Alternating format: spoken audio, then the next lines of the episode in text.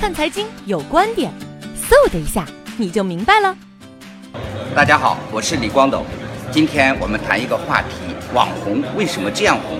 最近网上报了一个消息啊，说这个 Papi 酱的估值都快过十亿了，这引起了啊老腊肉逻辑思维的不满。逻辑思维说，我们干了两三年了，一百多个人。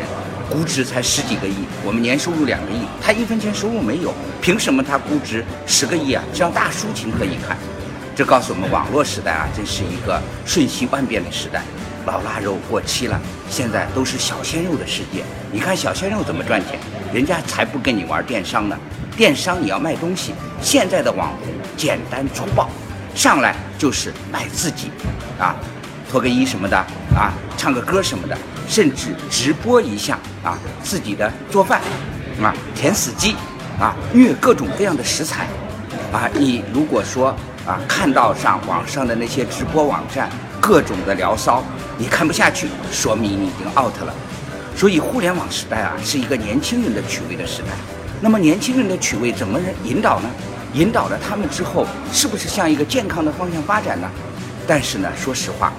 越是低级趣味啊，越有大众的公约数，雅俗共赏，雅俗共赏，雅到梁山伯祝英台，其实啊，收视的观众越少，但是俗呢，又有一个底线。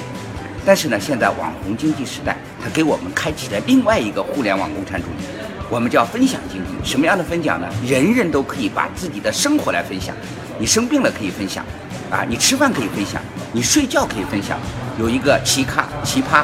他睡觉直播，居然得到了国民老公啊王思聪的打赏，一下子网络成名了。所以想一想啊，不要被这些啊小鲜肉给独占了。你想成为网红吗？赶紧上网直播你的生活。谢谢大家。